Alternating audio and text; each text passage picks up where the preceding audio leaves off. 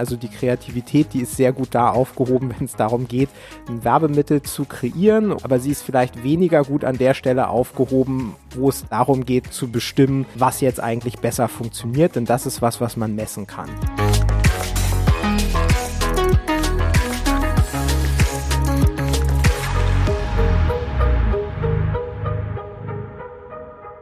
Herzlich willkommen zu In Numbers We Trust, dem Data Science Podcast. Wir sind INWT und setzen Data Science Projekte um von der ersten Idee bis zum fertigen Produkt und in diesem Podcast sprechen wir darüber. Ein bisschen länger hat es jetzt gedauert, bis die nächste Folge erscheint. Der Grund dafür ist natürlich äh, unser einjähriges Jubiläum des Podcastes. Das mussten wir erstmal feiern. Spaß beiseite. Es lag daran, dass wir ein wenig äh, urlaubsbedingt uns anderen Dingen gewidmet haben. Aber jetzt sind wir wieder da mit einer neuen Folge und es soll heute ums Thema AB-Testing gehen. Und da habe ich Mira an meiner Seite. Hallo, ich bin Mira und bin Gesellschafterin bei INWT. Bin jetzt seit sieben Jahren dabei, hatte auch ein Jubiläum vor kurzem. Und ich bin hier vor allem im Bereich Projektleitung tätig, aber auch zum Beispiel in der Modellierung und habe Statistik und Psychologie studiert. Genau, und von letzterem werden wir jetzt hoffentlich heute in der Folge profitieren, weil es da ja eben auch um ein statistisches Thema, nämlich AB-Tests gehen wird. Ähm, ich bin übrigens Amit, ich bin Mitgründer von INWT. Schauen wir uns die Agenda an. Ähm, wir wollen erstmal darüber sprechen, was eigentlich AB-Tests sind, äh, wie funktionieren sie, wie ist der typische Ablauf, wie läuft dann die Auswertung des Tests, worauf muss man achten, wenn man nichts falsch machen will. Und dann wollen wir so ein bisschen über jüngere Entwicklungen, also Erweiterungen, zusätzliche Optionen, die sich so bieten, sprechen und dann enden wir wie immer mit dem Fazit. Ja, los geht's also mit dem Einstieg. Was ist eigentlich ein AB-Test und äh, wo haben wir Berührungspunkte in unserer täglichen Arbeit damit? Ja, beim AB-Test geht es grundsätzlich darum, dass man zwei oder auch mehr Varianten von irgendwas gegeneinander testet. Zum Beispiel zwei Varianten einer Webseite. Man hat vielleicht die alte und die neue und möchte herausfinden, ob die neue besser ist. Oder man hat verschiedene Werbungen, die man gegeneinander testen möchte. Und mit A, B sind dann einfach die Varianten gemeint. Man könnte natürlich auch mehr als zwei haben, wie gesagt. Und was wollen wir jetzt da eigentlich vergleichen? Was bedeutet besser zum Beispiel für eine Webseite? Man könnte beispielsweise messen, wie viele Personen äh, auf einer Webseite bestellen, wenn man dort was kaufen kann, oder wie viele den Newsletter abonnieren. Oder wenn es um Werbung geht, wie viele auf die Werbung draufklicken, also die sogenannte Click-Through-Rate oder auch, ja, wie viele dann tatsächlich am Ende bestellen, nachdem sie auf die Werbung draufgeklickt haben. Und warum braucht man das eigentlich? Na klar, damit man nicht nur nach Bauchgefühl entscheiden muss. Man hat vielleicht eine tolle neue Version der Webseite oder Werbung und denkt sich schon, dass sie besser ist, aber hundertprozentig sicher kann man sich ja nicht sein. Oder vielleicht hat man auch mehrere Varianten und kann nachher nur eine verwenden und muss sich für eine entscheiden. Und dann ist es gut, wenn man wirklich Zahlen hat und nicht nach Bauchgefühl gehen muss. Und das ist so ein ganz wesentlicher Punkt, weil wir ja hier uns häufig mit den Beispielen, die du gebracht hast, auch so an der Schnittstelle zwischen Kreativität und Daten befinden. Also auf der einen Seite äh, sind eher kreative Menschen, die vielleicht Varianten der Webseite gebaut haben oder sogar einen ganzen Werbespot äh, entwickelt und aufgenommen haben. Und auf der anderen Seite sind eher Leute, die sich dann wünschen, dass das Ganze in irgendeiner Form optimal performt, wie das dann vielleicht so schön heißen könnte. Und da gab es in der Vergangenheit, allerdings in der ferneren Vergangenheit diese typischen Diskussionen, gerade wenn man so an, an Werbespots, Werbemittel denkt. Ich glaube aber, das wird besser funktionieren und da werden sehr viele Annahmen getroffen, da geht sehr viel um Bauchgefühl und das muss an dieser Stelle eigentlich nicht sein. Also die Kreativität, die ist sehr gut da aufgehoben, wenn es darum geht, ein Werbemittel zu kreieren oder eben auch eine Webseite zu bauen oder zu designen, aber sie ist vielleicht weniger gut an der Stelle aufgehoben, wo es dann darum geht, zu bestimmen, was jetzt eigentlich besser funktioniert, denn das ist was, was man messen kann. Das betrifft uns auch aus einem weiteren Grund. Wir entwickeln ja auch oft Algorithmen, mit denen dann beispielsweise entschieden wird, nach welcher Strategie bei Google Ads ausgewählt wird, ob jemandem Werbung angezeigt wird oder nicht. Und wir entwickeln dann einen Algorithmus, der besser sein soll als die Strategie, die bisher verwendet wurde. Man könnte ja zum Beispiel sagen, wir zeigen das einfach allen an oder so. Und jetzt zeigt aber das, äh, kostet aber das Anzeigen jeder Werbung immer Geld. Deswegen ist es natürlich wichtig, dass die den passenden Personen angezeigt wird.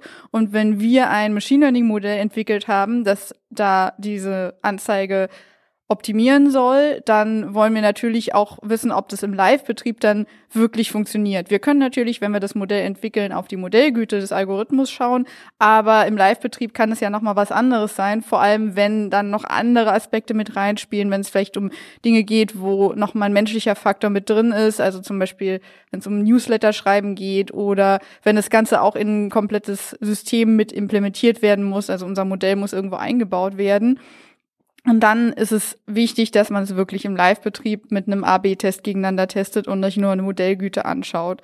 Und es ist natürlich auch viel überzeugender, wenn man das Stakeholdern zeigen möchte.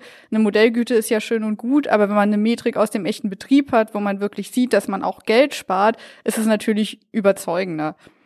Also letztlich, auch wenn viele Anwendungen eben in diesen klassischen Bereichen ähm, Web Analytics oder eben auch Werbemittelvergleich liegt am Ende ist es so, dass fast bei allem, was wir machen, also auch wenn Predictive Analytics Modelle gebaut werden, es immer sinnvoll ist, einen AB-Test zu machen, genauso wie du sagst, um eben wirklich nochmal nicht nur ganz abstrakt nachzuweisen, man kann in der Praxis einen Mehrwert damit generieren und eben auch zeigt, wie groß dieser Mehrwert ausfällt. Das ist oft sehr sinnvoll, gerade da solche Modelle ja auch nie fertig sind, sondern da folgen in der Regel Optimierungsiterationen und dann ist es auch gut, erstmal zu zeigen, hat das Ganze denn initial was gebracht und dann eben basierend auf dieser Erkenntnis auch zu schauen, wie weit lohnt es sich denn da jetzt eigentlich noch weiter zu gehen dann wissen wir jetzt eigentlich, was ein AB-Test so ganz grob ist und äh, wo man ihn anwenden kann. Wie läuft er denn ab? Im Wesentlichen, wir haben ein Design, was wir uns überlegt haben mit den Varianten A und B. Theoretisch können das natürlich auch mehrere sein, dann ist es ein komplexeres Design. Man muss sich überlegen, wie lang das Ganze laufen soll. Dann sammeln wir für einen bestimmten Zeitraum Daten und am Ende steht die Auswertung. Früher musste das oft von Hand gemacht, also von Hand heißt, äh, indem man Daten in eine Statistikumgebung eingibt und selber auswertet.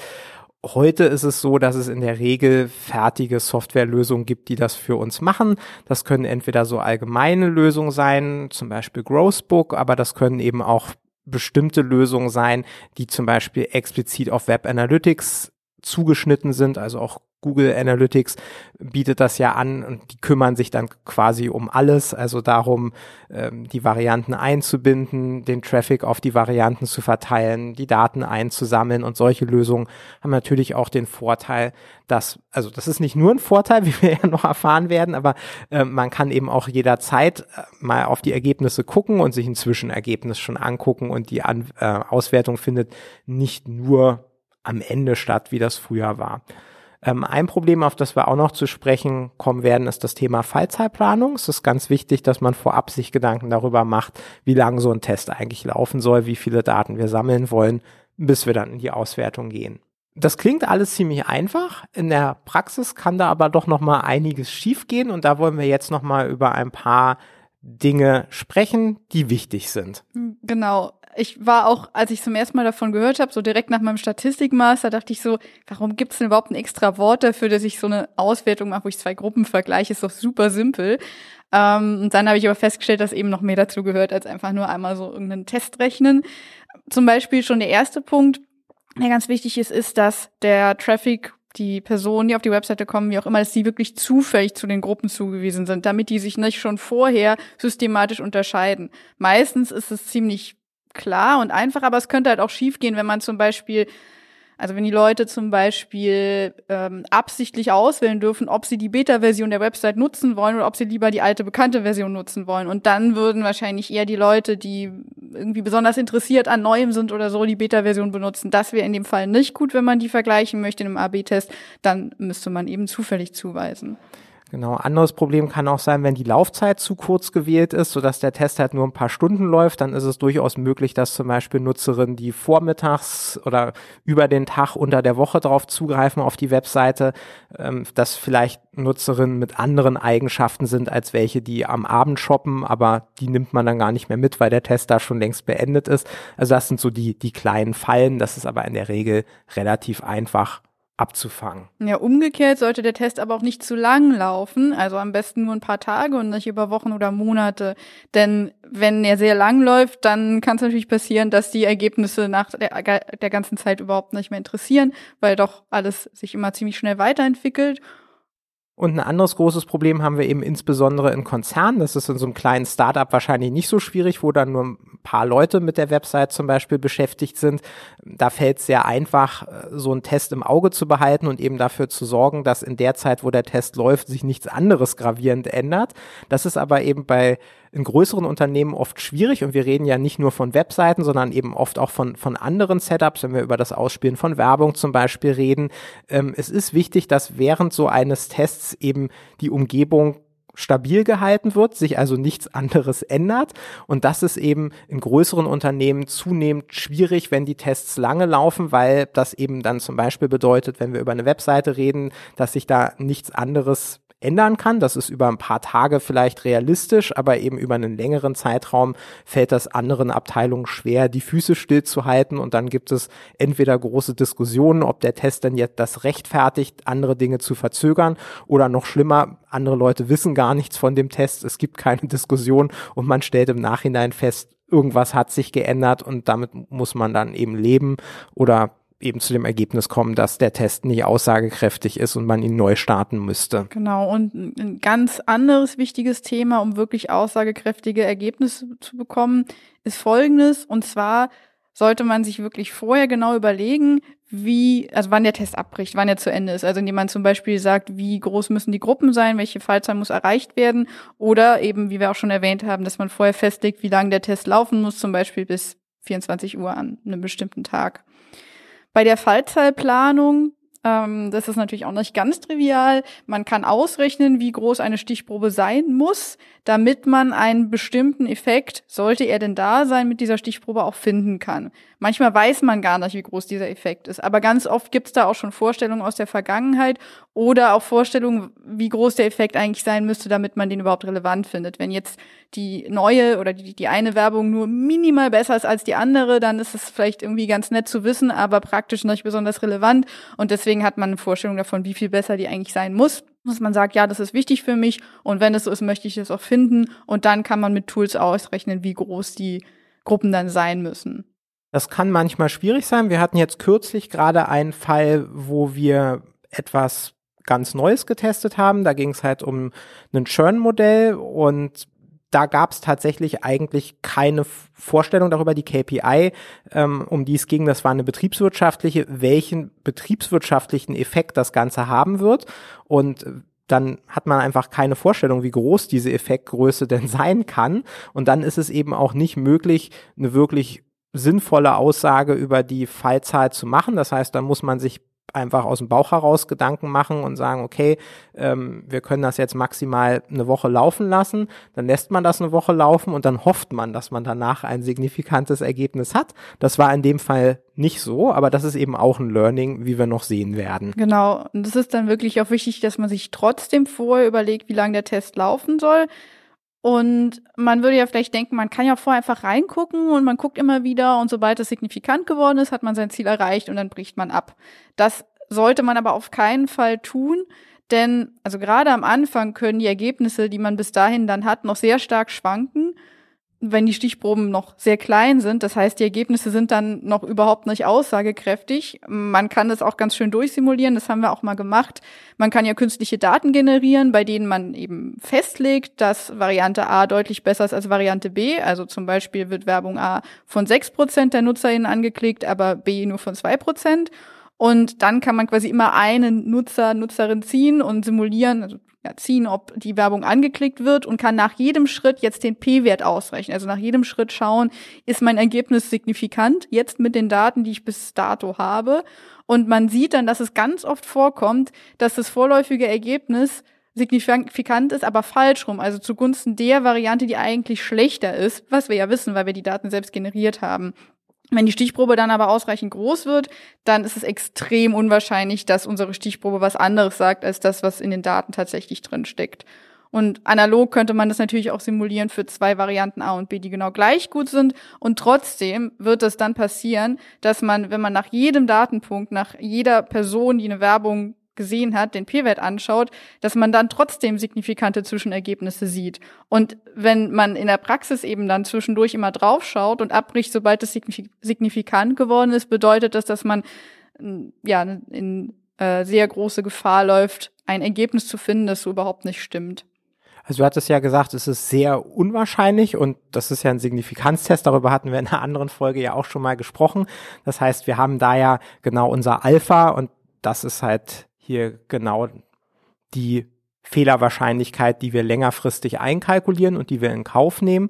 Und wenn wir eben nicht abwarten, bis der Test offiziell zu Ende ist, sondern zwischendurch ständig drauf gucken und dann gegebenenfalls vorzeitig abbrechen, dann haben wir diesen Effekt der Alpha-Inflation. Das heißt, es gibt dann eine größere Chance, dass wir eine Fehlentscheidung treffen und das wollen wir in diesem klassischen statistischen Framework natürlich nicht klingt so trivial, ist aber in der Praxis oft schwer, weil natürlich es auch Kosten hat, einen Test länger laufen zu lassen, insbesondere wenn der Test ein relativ eindeutiges Ergebnis zu haben scheint, in dem Sinne, dass eine Variante deutlich besser ist, dann haben wir natürlich Opportunitätskosten dadurch, dass wir weiterhin User in die schlechtere Variante leiten. Und das ist was, was dann gar nicht so einfach gegenüber dem Management zu kommunizieren ist, warum das aber in einigen Fällen trotzdem sinnvoll ist, den Test weiterlaufen zu lassen. Aber auch dafür gibt's pragmatische Lösungen, über die wir nachher noch sprechen werden. Ja, und man sollte generell, auch wenn man ja eigentlich irgendwie alles schön testen möchte, trotzdem aufpassen, dass man sich nicht in Kleinigkeiten verzettelt.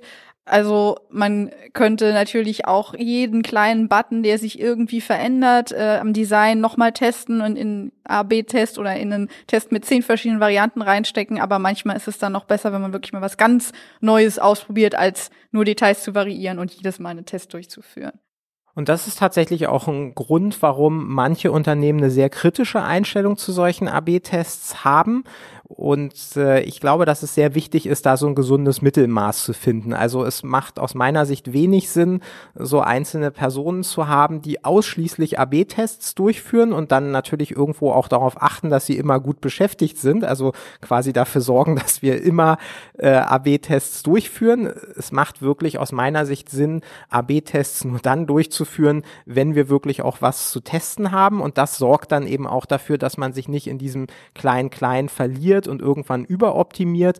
Wir hatten ja auch mal darüber gesprochen, welche Bedeutung der Begriff Signifikanz eigentlich hat. Auf der einen Seite dieses klassische statistische Signifikanzverständnis und auf der anderen Seite aber eben auch ähm, ein stärker betriebswirtschaftlich geprägtes Verständnis im Sinne von, habe ich denn da noch einen wesentlichen Unterschied? Und da muss man sich halt irgendwann die Frage stellen, wenn man jetzt noch die Pixelbreite des Conversion Buttons ähm, testet, habe ich da wirklich noch einen, einen wesentlichen Effekt oder habe ich nicht vielleicht im Bereich Big Data auch einfach die Gefahr, natürlich, wenn ich Kleinigkeiten ändere und das für 10.000 User teste, finde ich da immer noch winzige Unterschiede, aber woanders gäbe es wahrscheinlich deutlich mehr zu holen und es ist eben auch genauso wichtig, Prozesse insgesamt zu hinterfragen. Wir sind ja in einer schnelllebigen Umwelt und auch deswegen ist es nicht so sinnvoll, alles über zu optimieren, weil sich einfach auch die Umwelt ändert und die Webseite muss irgendwann neu gestaltet werden und ja, man muss halt einfach eine, eine sinnvolle Balance finden und darauf achten, dass man sich nicht im Klein-Klein verliert und dass man eben lieber dann irgendwann auch mal Prozesse als Ganzes hinterfragt oder vielleicht auch wir haben ja über Kreativität gesprochen, mal was ganz Neues ausprobiert und dann lieber diese komplett andere Variante mal gegen die alte Variante testet, als immer noch die alte Variante weiter zu optimieren.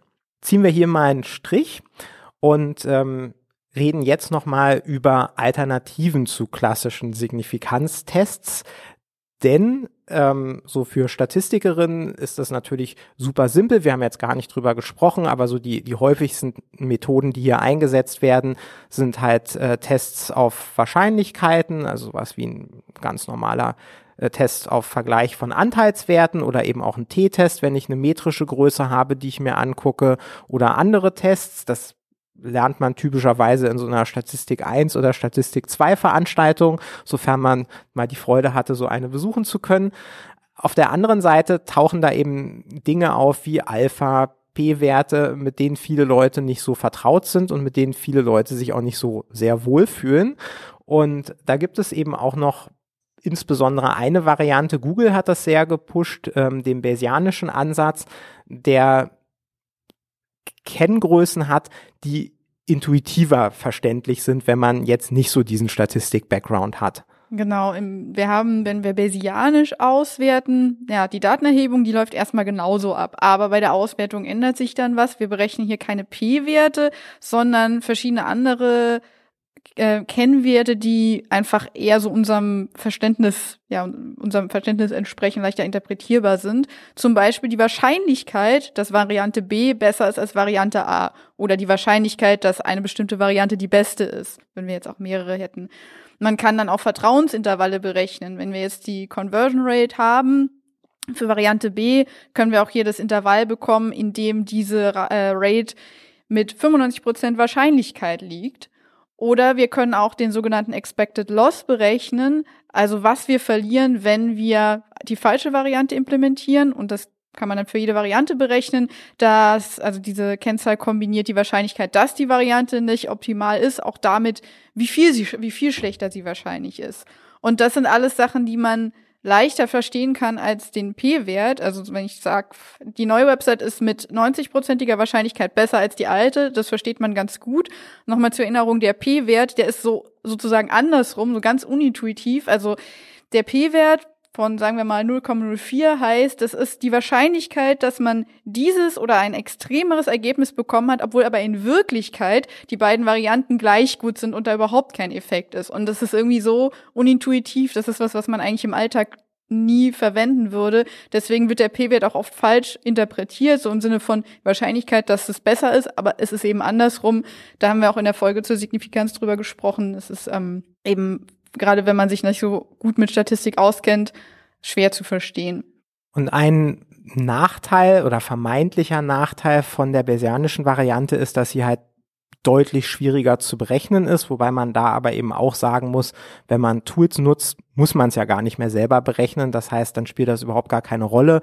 Äh, auch, dass es etwas rechenintensiver ist, ist in der Regel bei der Compute Power, die wir heute zur Verfügung haben, auch völlig egal. Also ich glaube, dass das sind keine wesentlichen Punkte mehr. Genau, vor ein paar Jahren war das noch anders. Inzwischen gibt's aber tolle Tools, die es für einen machen. Ähm, was auch ein bisschen schwierig sein kann, ist, dass man für Bayesianische Verfahren eine a priori Verteilung benötigt. Das heißt, man muss sich im Vorfeld überlegen, wo ungefähr mein, meine Metrik liegen wird, also wie groß ungefähr der Unterschied sein sollte zwischen den Varianten, also was ich denke, wie groß der ist. Es kann zum Beispiel eine Beta-Verteilung mit bestimmten Parametern sein und das klingt jetzt natürlich schon sehr mathematisch und kann auch schwierig sein, auch wenn man einfach kein Vorwissen hat, weil das Ganze vielleicht ganz neu ist.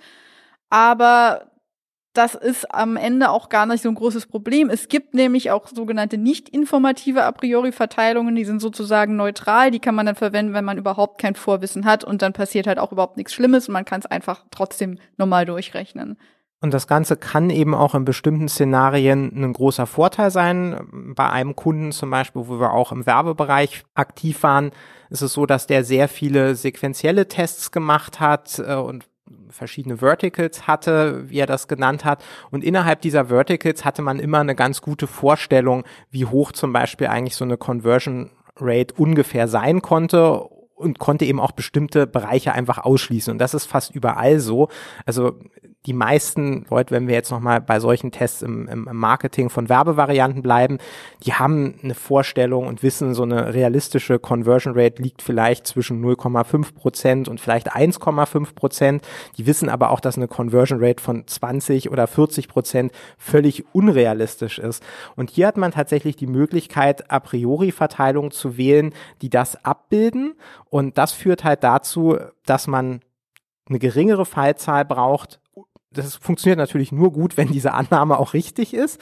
Ähm, aber auf die Weise kann man deutlich effizienter arbeiten, indem man eben wirklich Vorwissen noch einbringt und seien das so triviale Dinge wie eben zu sagen, meine Conversion Rate oder die Target KPI im Allgemeinen liegt mit Sicherheit in einem bestimmten Intervall und bestimmte Bereiche können wir einfach ausschließen. Dann hatten wir vorhin ja nochmal über ein betriebswirtschaftliches Problem gesprochen, nämlich den Fall, dass man eigentlich sich schon relativ sicher sein kann, aber eben noch nicht ganz, dass bestimmte Varianten besser funktionieren als andere. Und insbesondere wenn die Unterschiede groß sind, hat man dann eben Probleme mit dem Management, was sagt, wieso verschwenden wir hier eigentlich noch Geld, indem wir ähm, Varianten ausspielen, die suboptimal sind, wo wir Verluste haben, wieso brechen wir das nicht eigentlich ab? Und das wollen wir aber eigentlich nicht, weil wir natürlich dann Gefahr laufen, dass wir auch falsche Entscheidungen treffen, was natürlich auch wieder Kosten verursacht, was sich aber schwer erklären lässt.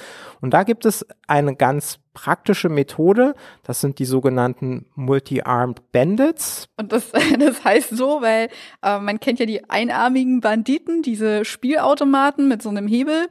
Und jetzt stellen wir uns vor, wir haben ganz viele davon nebeneinander und wir wissen, dass die unterschiedliche Gewinnwahrscheinlichkeiten haben und wir nehmen das Ganze richtig ernst. Deswegen wollen wir jetzt an allen spielen und wollen dann rausfinden, welcher am besten ist und also für uns und nur noch an dem spielen. Deswegen heißt es dann hier Multi-Armed Bandits, weil wir quasi an mehreren Spielautomaten spielen, beziehungsweise mehrere Werbungen oder mehrere Varianten gegeneinander testen.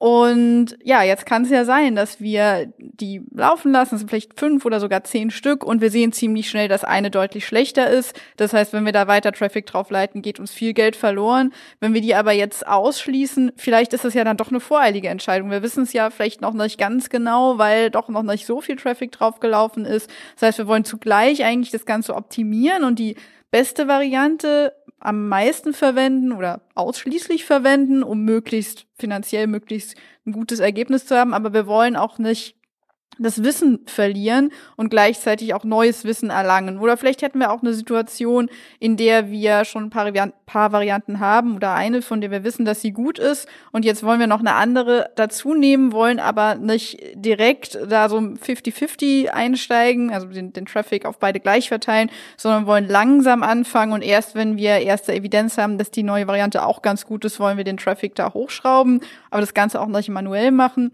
Und dazu sind die sogenannten Multi-Arm Bandits eine Lösung. Da gibt es mathematisch betrachtet verschiedene Strategien. Da können wir eventuell auch manchmal noch eine weitere Folge drüber machen. Aber das sind alles Ansätze, die dann den Traffic entsprechend unterschiedlich aussteuern, nach dem Wissen, das man bisher erlangt hat, aber ohne Varianten sofort komplett auszuschließen, nur weil sie zunächst mal einen etwas schlechteren Eindruck machen. Dann können wir, glaube ich, auch schon zum Fazit kommen. Also ich denke, es hat sich in diesem Bereich AB-Tests wahnsinnig viel getan. Als wir angefangen haben, 2011, war das immer noch ganz viel Magie und da wurde ganz viel von Hand gerechnet. Das passiert heute de facto eigentlich kaum noch. Es gibt super gute Tools, die das alles abdecken, die das im Wesentlichen eben auch ganz stark vereinfachen. Man muss so ein paar Dinge wissen, also von statistischer Seite eben unter anderem muss man Bescheid wissen über die Bedeutung der Fallzeitplanung und die Gefahren, die man hat, wenn man einfach ständig auf den P-Wert guckt und dann geneigt ist, den Test einfach vorzeitig abzubrechen. Hier muss man aber auch sagen, auch das glaube ich, ist in vielen Abteilungen Standard und kein ganz großer Hokuspokus mehr. Und auch da gibt es nochmal Lösungen, über die wir jetzt nicht gesprochen haben, P-Werte entsprechend anzupassen. Und eben dieser Bayesianische Ansatz ist da durchaus natürlich auch nochmal äh, hilfreich, weil er ein bisschen weniger empfindlich ist. Trotzdem so ein paar Regeln muss man kennen. Man muss die richtige Software natürlich haben und was viel wichtiger ist, ist, man muss die richtigen Probleme haben. Und wir haben jetzt in der Folge hier heute uns etwas stärker auf zwei ganz typische Anwendungsfälle versteift. Das ist einerseits der Bereich Web Analytics und zum anderen eben der Bereich Vergleich von bestimmten Werbestrategien. Wir hatten ja aber auch kurz angerissen, dass sich dieses Problem im Grunde genommen eigentlich immer stellt, wenn man auch irgendein Predictive Analytics Modell live nimmt und es auf jeden Fall auch da sinnvoll ist, in so einem Test nachzuweisen, dass das wirklich einen Effekt hat. Worum es grundsätzlich geht, ist ja einfach datengetrieben zu arbeiten und an einigen Stellen das Bauchgefühl zu verdrängen. Und äh, vor 30 Jahren gab es eben oft diese typischen Diskussionen, insbesondere unter Kreativen, was ist jetzt besser? Und dann saß da auf der einen Seite die Agentur und auf der anderen Seite saß jemand vom Unternehmen, der aber gesagt hat, das passt nicht zu uns, das funktioniert nicht für uns. Das ist eigentlich Bauchgefühl und dafür sind AB-Tests super. Das kann man jetzt einfach testen und man kriegt einfach ähm, eine objektive Entscheidung und die ist an dieser Stelle auch in der Regel besser als das Bauchgefühl. Es ist allerdings eben in der Praxis die ganz reale Gefahr, dass man zu sehr auf diese AB-Tests vertraut, dass man zu viele AB-Tests einsetzt, dass man irrelevante Dinge testet und gerade in Zeiten von Big Data, dass man sich auch im Klein-Klein verliert, größere Unternehmen haben natürlich einfach oft gigantische Fallzahlen, egal ob es jetzt um Käufe geht, ob es um Website-Traffic geht. Und klar, bei irgendwie n gleich 40.000, was man bei solchen Unternehmen auch durchaus locker an einem Tag oder an wenigen Tagen sammeln kann, ist irgendwo alles signifikant. Und da ist es eben ganz wichtig, nicht die Effektgröße aus den Augen zu verlieren, um eben zu verhindern, dass man ins Kleines Klein abrutscht. Und oft ist es eben auch ganz wichtig, die Bedeutung des Kreativen zu betonen, also wirklich auch zu schauen, sollte ich vielleicht lieber nochmal zwischendrin auf das große Ganze umschwenken und mal komplett andere Strategien testen, anstatt eben immer weiter zu optimieren. Und ganz spannend und wichtig finde ich eben als letztes auch das angesprochene Thema der Dauer von Tests. Ich denke, dass wir in einer sehr komplexen und dynamischen Umwelt leben und dass es eigentlich nicht sinnvoll ist, in der Regel Tests zu konzipieren, die irgendwie länger laufen als zwei Wochen. Natürlich gibt es Ausnahmen und das ist eine Faustregel. Ähm, aber wenn ein Test nach zwei Wochen nicht signifikant ist, dann muss man sich fragen, woran liegt denn das? Und das kann eben entweder daran liegen, dass die Fallzahl sehr gering ist selbst nach zwei Wochen. Das bedeutet aber in vielen Anwendungsfällen eben auch, wenn ich zwei Wochen lang Daten sammle und ich habe immer noch nicht genügend Fälle, dann ist aber oft eben auch der betriebswirtschaftliche Nutzen gering, weil eben die Fallzahl gering ist. Und es macht natürlich einen Unterschied, ob ich was optimiere, wo ich in zwei Wochen vielleicht 10.000 Käufe habe, während ich was optimiere, wo ich in zwei Wochen vielleicht nur auf zehn Käufe komme. Und ähm, ja, wenn letzteres der Fall ist, dann ist nicht die Lösung, ein Jahr lang zu testen, sondern dann muss man sich fragen, ob an der Stelle AB-Tests überhaupt richtig sind ähm, oder ob ich anders vorgehen muss. Und das andere ist natürlich der Punkt, dass auch die Effektgröße immer eine Rolle spielt und die Effektgröße muss ja immer auch in Relation sehen zur Fallzahl. Das ist aber ja genau das, was der statistische Test für mich auch erledigt. Und ähm, auch da habe ich eben ein Problem und ich kann die Welt nicht ewig lang stehen lassen, um so einen Test ähm, durchzuführen. Also auch hier würde ich sagen, ist es immer sehr wichtig, die Effektgröße im Auge zu behalten und eben darauf zu achten, dass Tests auch nicht zu lang laufen. Dann ähm, abermals vielen Dank auch nach der kleinen Pause fürs Zuhören und für euer Interesse und eure Aufmerksamkeit. Wir hoffen, es hat euch gefallen und euch auch vielleicht was gebracht. Und äh, dann bis zum nächsten Mal. Bis zum nächsten Mal.